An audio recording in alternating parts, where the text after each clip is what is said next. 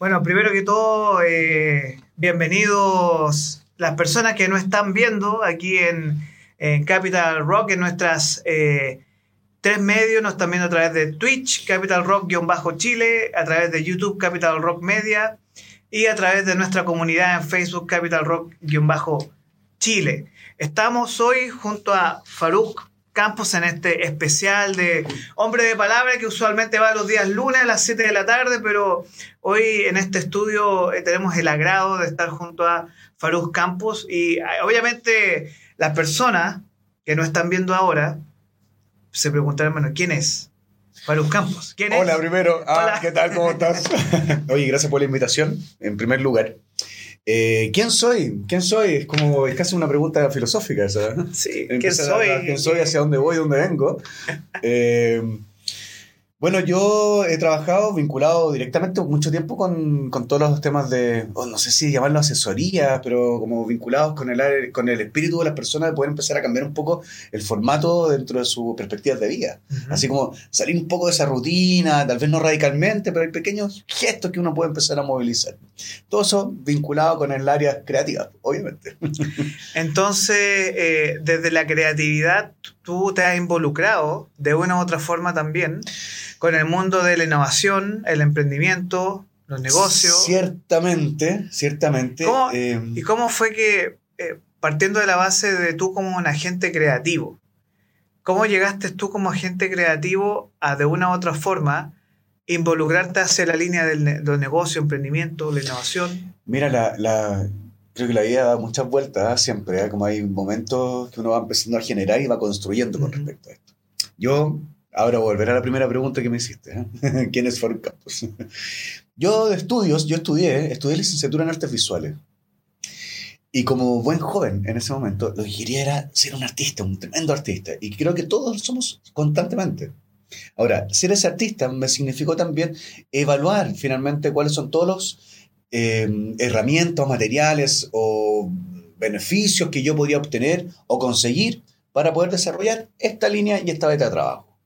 Y en ese momento, cuando yo empezaba a buscar estas opciones, es cuando me empecé a dar cuenta también que dentro de los contextos era como, oye, pero qué fácil se podría hacer esto. ¿Por qué las personas o ciertas personas no están desarrollando algo? Entonces, dentro del área del arte, se me abrieron muchas puertas para poder empezar a entender un poco cuáles son los formatos dentro de los modelos de negocio o de la emprendimiento. Ahora, esto no quiere decir que no costó porque requiere también eh, mucho estudio, estar concentrado, estar pendiente, ver lo que está sucediendo en el mundo, cuáles son las diferentes metodologías, cómo es el formato de trabajo, dónde se podría aplicar, cuál es la mejor opción que se podría aplicar, cuál es la perspectiva, quién es el público objetivo, quiénes son las personas que están necesitando esto, cuánto es el porcentaje la estadística. Bueno, hay muchas o sea, tú lo viste desde múltiples líneas también, y mm, eso también yo me imagino que te llevó a plantearte a ti mismo cómo este agente creativo para otras personas que no, o sea, no digamos que el emprendedor le cueste, pero, es difícil. No, es, complejo. Es difícil, es difícil. Y, no solamente para el emprendedor, o sea, es complejo para, todo. cualquiera, pero cualquier mínimo proyecto, o sea, el mínimo proyecto que tú podrías decir, eh, mm, quiero hacer un mueble distinto para mi hogar. Y en ese mueble distinto para mi hogar, lo que tengo que hacer es simplemente empezar a diseñarlo, pero no sé cómo. Y la opción que tengo en las grandes tiendas son muebles prefabricados, que están listos y resueltos. Entonces, como, no quiero ese mueble, ¿cómo lo hago? Y en esas complicaciones cuando uno empieza a desarrollar esta creatividad. Ahora, cuando es una constante, esto es exactamente igual. Para mí, la comparación entre la creatividad y la inteligencia es igual que hacer eh, eh, ejercicio, que es un músculo. Es un Tienes que entrenar todos los que hay que entrenarlo todos los, días, porque si no el músculo se atrofia. Por lo tanto, tanto la creatividad como la inteligencia, como el, el empoderamiento para poder hacer otras cosas, significa que hay que hacer un trabajo constante. Y eso llevado al punto de vista de los emprendedores o lo, que nosotros vemos todos los días, eh, relacionar la mentalidad emprendedora. Porque, claro, tú lo ves desde la perspectiva de la creatividad, pero es un entrenamiento diario y es una habilidad, eh, habilidad o competencia también, porque yo creo que va por ambas líneas, en la cual para las personas que nos están viendo, los emprendedores o las personas que les interesa este tema de los negocios, ¿por qué es tan difícil para muchas personas el tener esta capacidad no tan solo creativa, y, aquí hablo del mindset. ¿Por qué nos cuesta tanto ser disciplinado? ¿Por qué nos cuesta tanto la consistencia, la constancia, ese entrenamiento diario de buscar nuevas ideas constantemente? ¿Por qué cuesta tanto? Mire, yo lo he pensado que es un, es un tema mm, muy cultural, muy cultural. El hecho de hablar del fracaso, de hablar del error, de la equivocación, el hecho de no poder estar como muy consciente de que eh, todo lo que nosotros pasamos como equivocación, eso es lo mejor que nos puede ocurrir, pero no crecimos de esa manera. Entonces hoy en día creo que estamos fortaleciendo que esa palabra sea parte nuestra y no que nosotros la exportemos a un sinfín donde el diablo perdió el posto al, lado izquierdo, tres cuadras más allá. Entonces, lo importante acá es que la persona cuando entiende esta frustración, o cuando entiende este fracaso, finalmente, y lo asimila a su propia vida, dice, ok, no me resultó este primer negocio, ¿por qué no me resultó? Y evalúo. Exacto. ¿Cómo se evalúa finalmente cualquier, eh, cualquier opción? No, hay cualquier opción tan mínima como, por ejemplo, sale esta persona eh, de, su casa y va al trabajo y decide irse en micro. Y llega al trabajo en el tiempo que estaba determinado y llega atrasado. La siguiente vez se dice, o salgo más temprano o me voy en metro. Y se va en el mismo horario y va en metro y dice, oh, llegué y llega a la hora. Entonces yo puedo evaluar. Pero si yo hago ese trabajo y llego atrasado la primera digo yo, no voy más al trabajo, renuncio, me cambio de trabajo. Por lo tanto, el fracaso es para mí una evaluación y creo que eso es fundamental como consejo a todas las personas que nos escuchan. Es fundamental que no nos podemos decaer en ese momento, sino que el evaluar lo que estamos haciendo para poder empezar el proyecto. Claro, y ahí uno evalúa eh, desde lo que es los famosos análisis FODA también, las propias fortalezas, debilidades, amenazas o oportunidades que surgen. Em, sí, aunque yo, perdón, aunque yo haría un comentario, a pesar que está, todavía se utiliza mucho el FODA, yo al día de hoy, de todo lo que uno va conociendo, creo que está un poco obsoleto. ¿Y ahí qué se utiliza hoy? Porque eso es importante, porque claro, el mindset normal foda. Así como estampado aquí en la cabeza de todas las personas, foda. Claro, foda hablamos fortaleza, oportunidad, debilidad y amenaza. Ok, pero claro, son cuatro opciones que yo digo ya, ok, tengo que identificarlas. ¿Qué pasa si nosotros cambiamos hoy en día, que es lo que ha estado ocurriendo? En vez de hablar de la visión y la misión, hablamos del propósito. Mm. Si en vez de hablar de la fortaleza o la amenaza, digo, ¿cuál es mi objetivo? Mm. Entonces cambia la manera de pensar. Claro, que es un poco más... Eh, pensar en metas y objetivos, propósito, en vez, de desde de, adentro hacia afuera más que el contexto.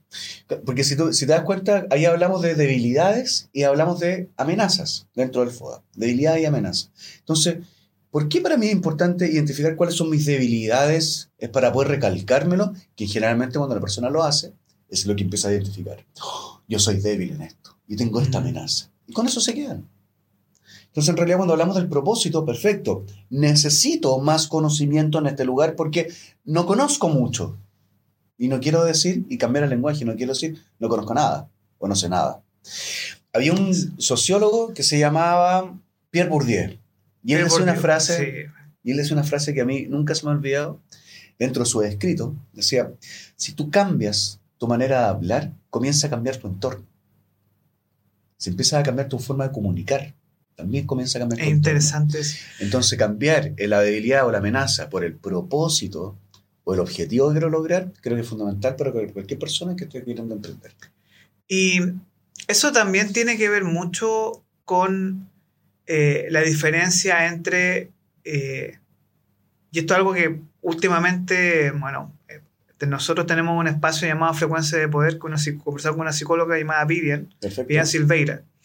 Y ella nos ha dicho elimina de tu lenguaje o vocabulario la palabra intentar. Claro. Elimina, sácala de tu cabeza y decir, yo puedo. Eh, ¿Qué necesito para lograr mi objetivo y mi meta? Porque el problema del intentar es que una parte de ti no quiere hacerlo. Claro. Entonces, si tú cambias tu, tu mentalidad y tú dices, no, yo puedo tengo este objetivo, el, y creo que la pregunta que todo emprendedor hoy tiene es cómo lo logro, cómo yo llego a ¿Cuáles son los pasos a seguir? Porque desafortunadamente aquí, eh, cuando tú decides emprender, imagino que no, bueno, nosotros como docentes del área de innovación y emprendimiento nos toca enseñar ciertos tips y herramientas para nuestros estudiantes. Claro. Pero es difícil seguir un esquema. Es que no, existe, es que no existe esquema. ¿Cómo es, ¿cómo es eso que no existe Es que no existe esquema. Un emprendedor cuando dice, ya, ¿cuáles son los pasos a seguir para poder lograr el objetivo? Que fácil sería para todo el mundo. Si sigo el paso uno, paso dos, paso tres. Pero esto mucho depende de cada persona. Claro. Y cada persona tiene su propia metodología. Y del tipo de negocio. Y del tipo de negocio, que ya son, ojo, que son cosas más externas. Yo creo que los negocios siempre pueden resultar. Siempre y cuando tú tengas dos elementos muy importantes y que con el tiempo puedes perder uno. Pero dos cosas muy importantes, que es el entusiasmo y la disciplina para eso. Mm. El entusiasmo se puede acabar, pero jamás... motivación. Sí, y, y, la motivación en algún momento puede decir así como, después de un año, así como, oh, no sé, si ya quiero, es que no me ha resultado, y estamos agotados, y tal vez el entusiasmo se empieza a ir. Pero la disciplina tiene que estar, porque la disciplina va a lograr nuevamente que el entusiasmo regrese. Entonces, en realidad, si tú me hablas de paso a paso, yo creo que son dos elementos, competencia, habilidades, algo que uno aprende, que crece, que lo puede empezar a, asimilar de una manera más, más, más potente, y por eso depende de cada persona, tienen que ser esos dos elementos, disciplina y entusiasmo. Disciplina y entusiasmo, y aquí vamos a pasar a la segunda etapa de esta conversación, porque, a ver, yo aquí voy a spoiler algo. Yo dije que pensé en su momento que era diseñador y no. Tú eres artista visual. Licenciado en artes visuales. Licenciado en artes visuales. Entonces, uno de los grandes desafíos que a ti se te plantea en términos de docencia eh, es un curso que es desarrollo de productos y servicios, ¿cierto? Eh, que es, de, es, el CFD, el, no, de innovación en, innovación proceso. Innovación en proceso, ese uno, pero había otro que es sobre productos y servicios también, ¿no? no o es de... Proyecto profesional que está directamente relacionado con carreras de diseño. Claro. Sí, proyecto profesional. Entonces, em, desde tu área de estudio o lo que tú ves con los chicos y las chicas en, en, en Duoc, em, ¿cuáles serían las claves para que estos proyectos puedan resultar, em, por ejemplo, el, curso de Design Factory, por ejemplo? ¿Qué ¿qué herramientas o qué guías podríamos entregar a nuestros emprendedores y emprendedoras que nos están viendo hoy día? Desde lo que tú enseñas en esa línea específica de Design Factory o Design Thinking también, para decir, mira, tengo un producto mínimo viable, tengo cierta cantidad de ventas, ¿cómo paso al siguiente nivel? Perfecto. Eh, a ver, si uno tiene en cuenta que ya sabe lo que tiene una idea y ya sabe lo que quiere hacer, esa idea finalmente hay que llevarla a cabo no de manera mm, comercial directamente. Tú bien hablabas del PMB, este producto mínimo viable. Este producto mínimo viable, testearlo, testearlo, ser súper consciente para poder saber cómo van funcionando ciertos productos. Y luego de eso, em, intentar ver cuáles son los mercados dispuestos a ello. Lo que pasa es que esto requiere esta investigación, requiere no experiencia del emprendedor, requiere experiencia del emprendedor en el sentido solamente de saber dónde me estoy metiendo, conozco algo de esto o no, y quiero saber si el producto que vendo, que generalmente lo que le ocurre a los emprendedores es que no tienen idea qué es lo que venden. Es lo que venden. Solamente saben que es un producto y que está a la venta por ellos mismos, pero no saben cuál es la propuesta que tienen para poder vender. Entonces, Luego hacer este testeo y entender que este producto o servicio que ellos están entregando ya, ya lo plantearon dentro de una población, es preguntarse qué beneficio le entrega al usuario final. Y es ahí cuando ellos pueden empezar a manejarlo de mejor manera. Mm. Ese es el... Eh, y cuando hay feedback, una retroalimentación. Es que, tiene que haberla, tiene que haber, tiene que haber. De hecho, así yo rápidamente contándote, así como me voy a tomar este tiempo. Sí, tranquilo. Cuando tú juntas, por ejemplo, una empresa, el ejemplo tan claro, esto lo leí hace mucho tiempo atrás y lo encontré muy interesante. Una empresa de, de grifería. Empresa de grifería para la llave de mano, de cocina, todo esto, vendían todos estos elementos. Y estos elementos estaban directamente vinculados a dos tipos de público. A las constructoras, en Chile, o a los hombres. Ese era el, formato. Porque se, se echaba a perder algo en tu casa, era como, ya lo voy a ir a ver, voy a la ferretería, a ver si encuentro la gomita para poder cambiarla. Era como, ese era el enfoque. Entonces dijeron, eh, la empresa pidió, dijo, necesitamos ubicar un nuevo público objetivo. ¿Y a quiénes queremos? Queremos una mujer. Una mujer, 35 años, madre, eh, jefa de hogar, que trabaje. Dos niños, tres niños, un niño. Pero ese era el contexto. Y ese público no lo tenían. Y decían ellos, pero ¿cómo le vendemos a esa persona? O sea, yo me imagino es como ferretería, ¿no? Todo lo que es ferretería, una ferretería que... ¿Cómo hacemos que esta persona sea nuestro principal cliente? No que venga de repente, de vez en cuando. Que realmente venga constantemente a preguntar, consultar. ¿Cómo lo logramos? Entonces ahí la empresa juntó a un diseñador y junto también investigó finalmente cómo era esta persona. Entonces, ¿qué es lo que hacía esta mujer en este caso, madre, madre y jefa de hogar? Llega, se levantaba muy temprano en la mañana, se, se preparaba el desayuno para los niños, agarraba sus cosas, perfecto, listo, tomando desayuno, súper pendiente, preocupada de ella también porque tenía que hacer el trabajo. Pasaba a dejar, pasaba a dejar, perdón, pasaba a dejar a todos los eh, hijos a, al colegio correspondiente seguía su trabajo, trabajaba ahí a full, terminaba su hora de trabajo, pasaba a buscar a los niños, volvía a la casa, vamos viendo las tareas, coman, descansen, duermen todos a dormir, ocho y media, nueve de la noche, y en ese momento recién ella podía decir, me voy a meter a la ducha, y van a ser mis cinco minutos, tranquila, ducharme, y después de eso a la cama, tuto, muchas gracias por todo, pues nada más. Dijeron, wow, mira, identificamos a la persona. ¿Dónde nosotros como ferretería ahora podemos ayudarla?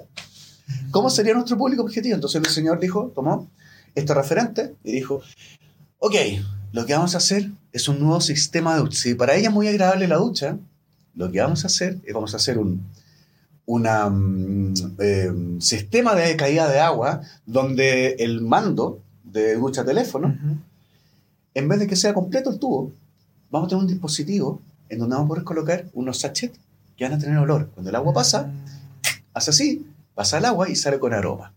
¿Qué quiere decir eso? Que la mujer en esos cinco minutos entraba, colocaba el sachet y si su ducha era increíble, ahora era fenomenal.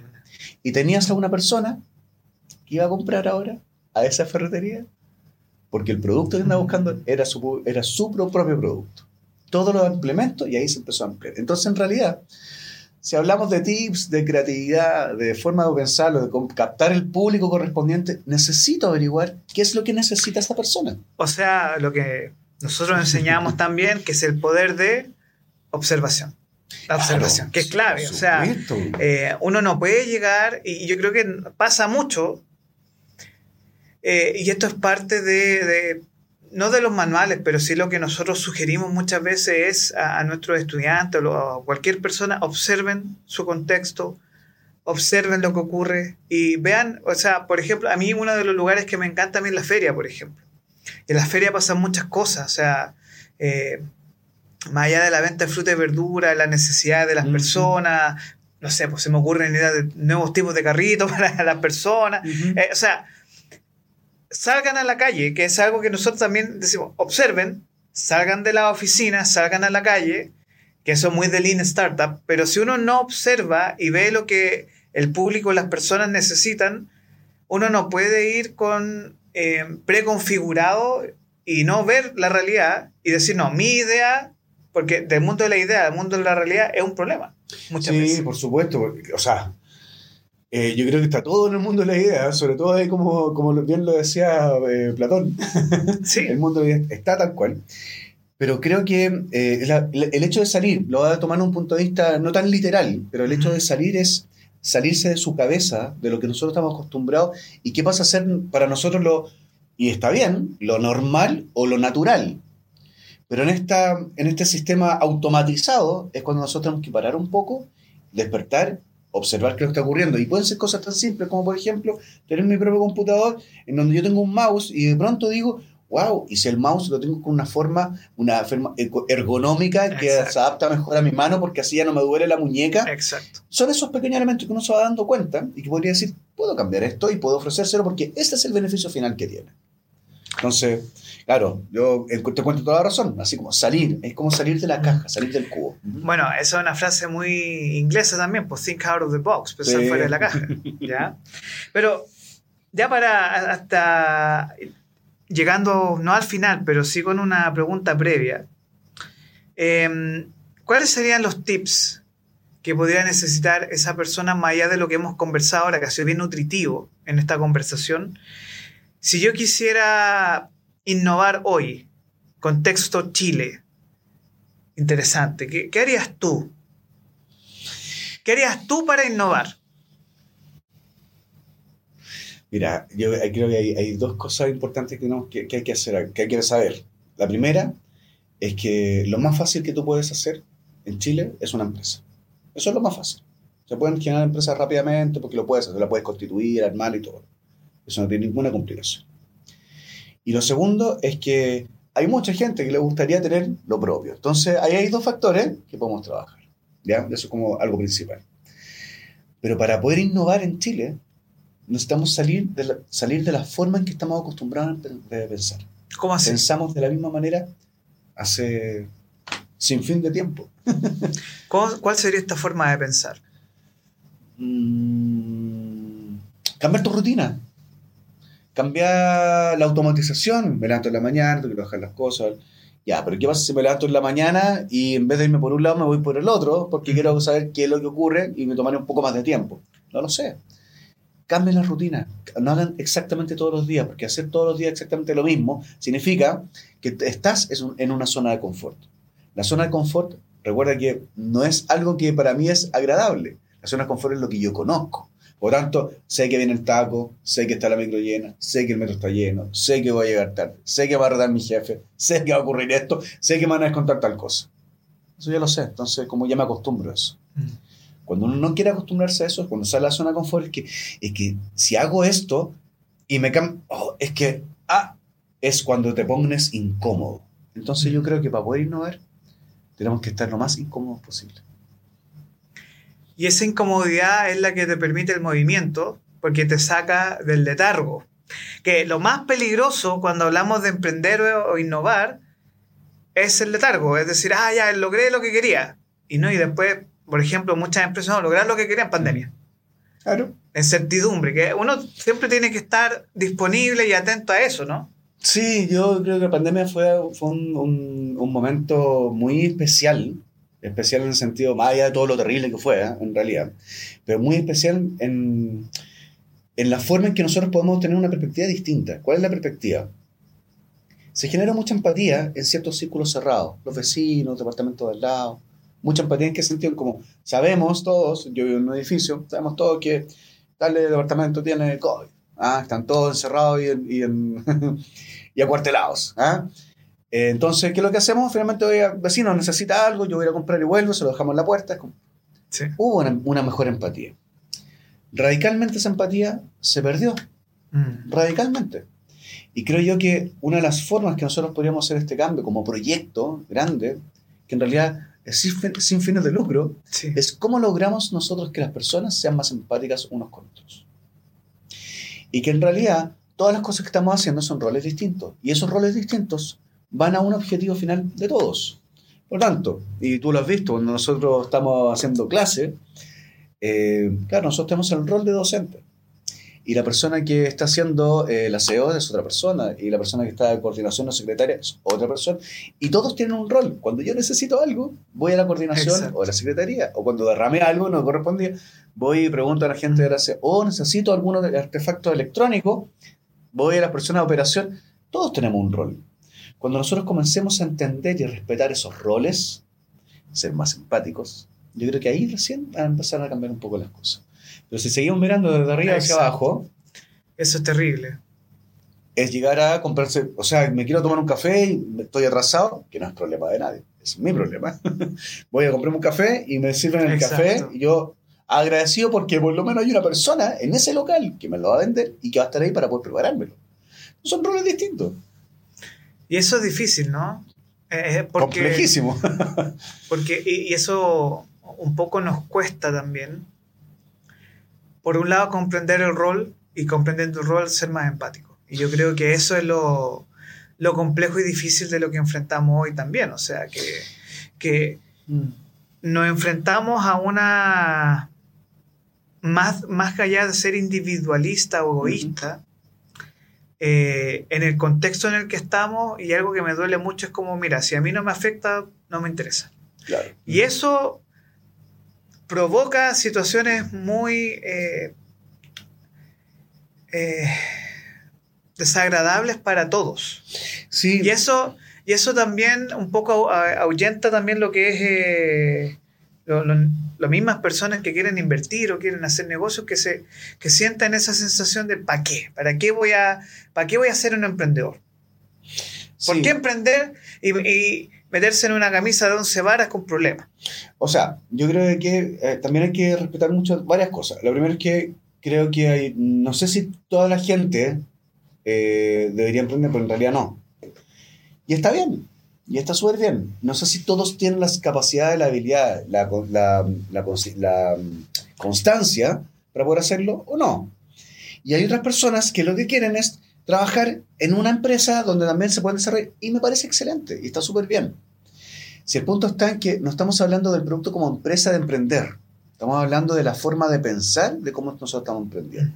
Entonces yo puedo estar trabajando en una empresa y digo yo, oye, en realidad eh, las cosas que están ahí como que mm, estorban la pasada. Entonces yo me voy a levantar y digo, ¿sabéis qué? Podríamos organizar la oficina de otra manera, porque sea más fácil de trabajo para todos. Perfecto. Y eso también es, también es emprender, pero desde un punto de vista más personal dentro de mi núcleo donde yo me estoy desarrollando. Por lo tanto, sigo siendo empático. Pero si soy, voy solamente y me siento en mi escritorio y punto, es como, y nada, lo mismo si podéis pasar o no, si que, oye, necesito las cosas, como, ¿por qué me sacaste mi corchetera? Ni idea. Eh, como, ¿Cómo logramos Mm. hacer ese, esa mini, mini convivencia finalmente en sociedad, en micro Es la convivencia, que es el, el tema de la eh, del desafío social que tenemos hoy, mejorar la convivencia en nuestros microespacios. Sí, por que eso es súper importante. Mm. Eh, Faruk, te voy a llevar a la parte final ya más lúdica, más relax y más, eh, más interesante. Yo creo que pueden haber eh, muchas personas interesadas en esta conversación que van a tener ahora. Son 10 preguntas rápido, el más rápido del oeste, así que Yo que soy un hombre pensante, entonces me quedo ahí. sí, no, de aquí es, rápido. ¡Wow! Ya. Esto viene desde el teatro euro- eh, norteamericano, es decir, europeo, estoy clarito. Bien. Norteamericano, método de actuación. Así que vamos a ir con, con las preguntas. Eh, la pregunta número uno: ¿Cuál es tu palabra favorita? Sempiterno. Sempiterno. Sí. ¿Y qué significa? Que no tiene principio, o sea, que tiene principio pero no tiene fin. Mm. Bien, interesante. Tiene principio pero no tiene fin. Ya. Me dejaste Sabemos- pensando. sa- sabe- sabemos cuándo parte, pero nunca, ¿Cómo pero no termina nunca. Pero no termina nunca. De cómo son los mensajes que quedan, o las Mm. palabras que quedan de reflejo de un profesor, de un libro, de alguien que te contó algo, de una charla que tuviste, y que comenzó en un momento, Mm. y de ahí nunca más termina. Bien, interesante. ¿Qué palabra odias escuchar? Qué palabra, odio escuchar. Nunca me había hecho esa pregunta.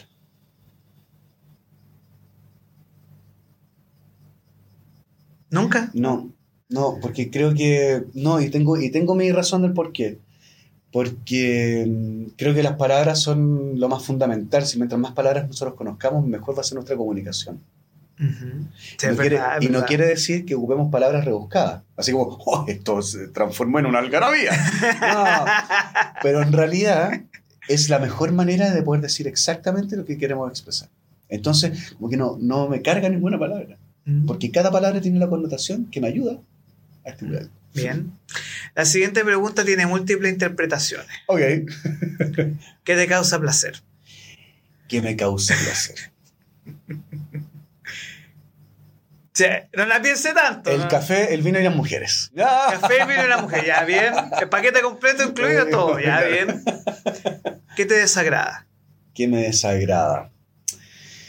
Eh, la poca... No, no es la poca. Es cuando las personas no son comprometidas en algo. Mm, Como En cualquier área. En cualquier área. en cualquier área. En cualquier área. Sí, Ya. podríamos hacerlo, sí, perfecto. Y después se echan para atrás, ¿no? Y después, Ah. no, o vas a media, o trabajan a media. Con Ya. trabajar a media, a mí como, oh, todo nada, o sea, intenso. O sea, por ejemplo, te voy a dar el ejemplo concreto. Tengo un grupo de amigos donde nos juntamos en un bar.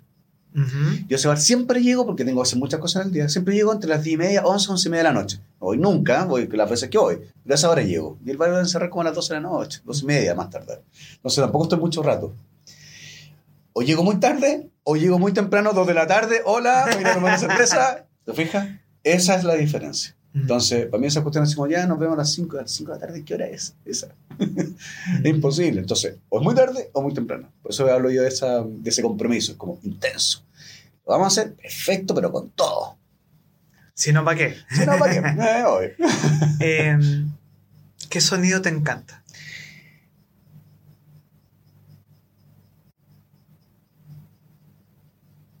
El sonido del saxofón. Bien. ¿Te relaja o te provoca cosas? Ambas. Bien. ¿Qué sonido te desagrada? La bocina. Auto. La bocina del auto. Wow. Eso es es- estrés. Uy, perdón. Sí, no te preocupes. Estrés. Inmediato. Bien. La siguiente pregunta tiene que ver con tu libertad de expresión. ¿Cuál es tu chucha favorita? Oh, em. y me mataste, ¿eh? A por qué. De las veces que mis entornos siempre se han reído mucho de mí. Porque yo no soy muy bueno para decir garabato. Mm, No soy para decir chuchá, garabatos son los dibujos. Para Sí. decir chuchá, tal cual. No soy muy bueno. Entonces, cada vez que yo manejaba, estaba manejando, de repente se cruzaba alguien. Yo le decía, oye, pero ten cuidado. Y el tipo estaba comiendo plátano y me tira la cáscara de plátano encima del parabrisas andando. Oh. Y yo, Enojadísimo, abro la ventana, enojadísimo, le digo, ¡pruebas! Y todos me miran, y me miran en el auto. Entonces, así como, ¿brevas? O sea, es lo peor, lo, lo más, es lo peor, que eso te, te salió. Yo dije que no, no, no, No, te nace el. no me nace, pues, no me nace. Ahora, claro, uno puede estar muy pero, Eh, ni siquiera sí. no- pero ni siquiera enojado. Cuando No. estoy más enojado es cuando más me cuadro. Entonces, cuando estoy más relajado es cuando podría decir un garabato, una chucha, algo así, porque estoy muy relajado.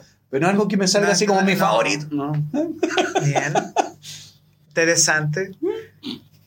Mi mamá usa mucho esa palabra. Mira, eh, Sí, sí. Em, ¿Qué profesión, aparte de la que tú elegiste, te gustaría hacer?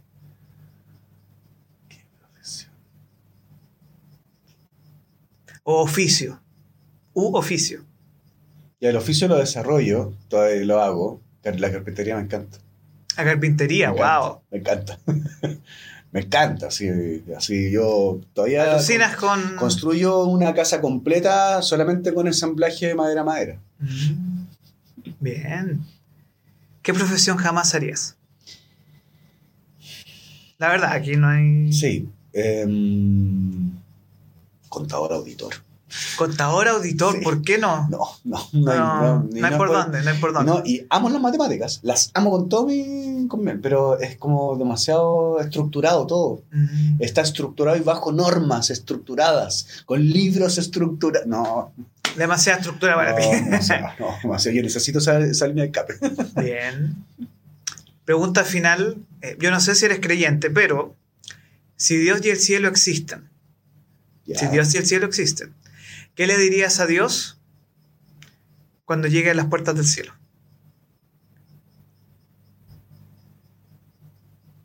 Oye, me esperé un poquito, tengo una cita allá abajo.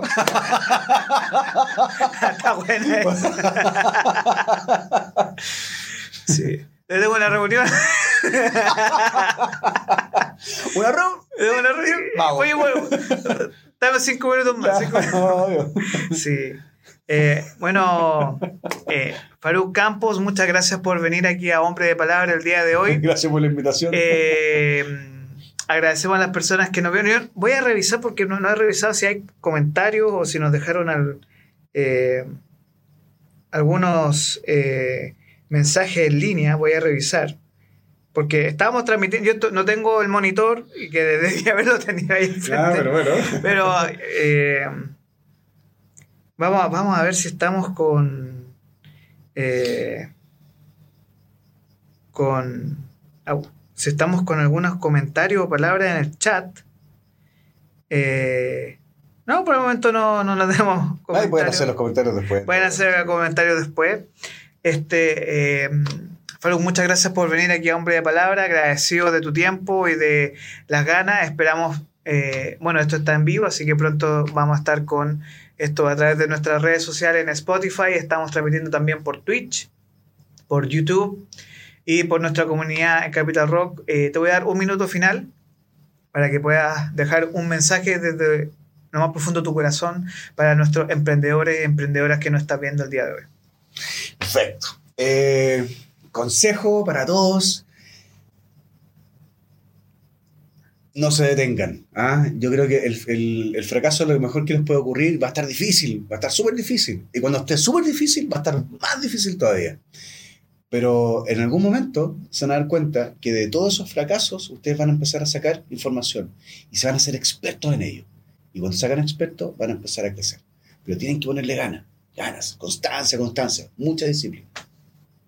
Muchas gracias, Faruk. Esto es o fue Hombre de Palabra en este especial que vamos a estar subiendo el día de hoy. Muchas gracias por tu tiempo y muchas gracias a las personas que nos estaban viendo a través de nuestras redes. Eh, que tengan un muy, muy buen día.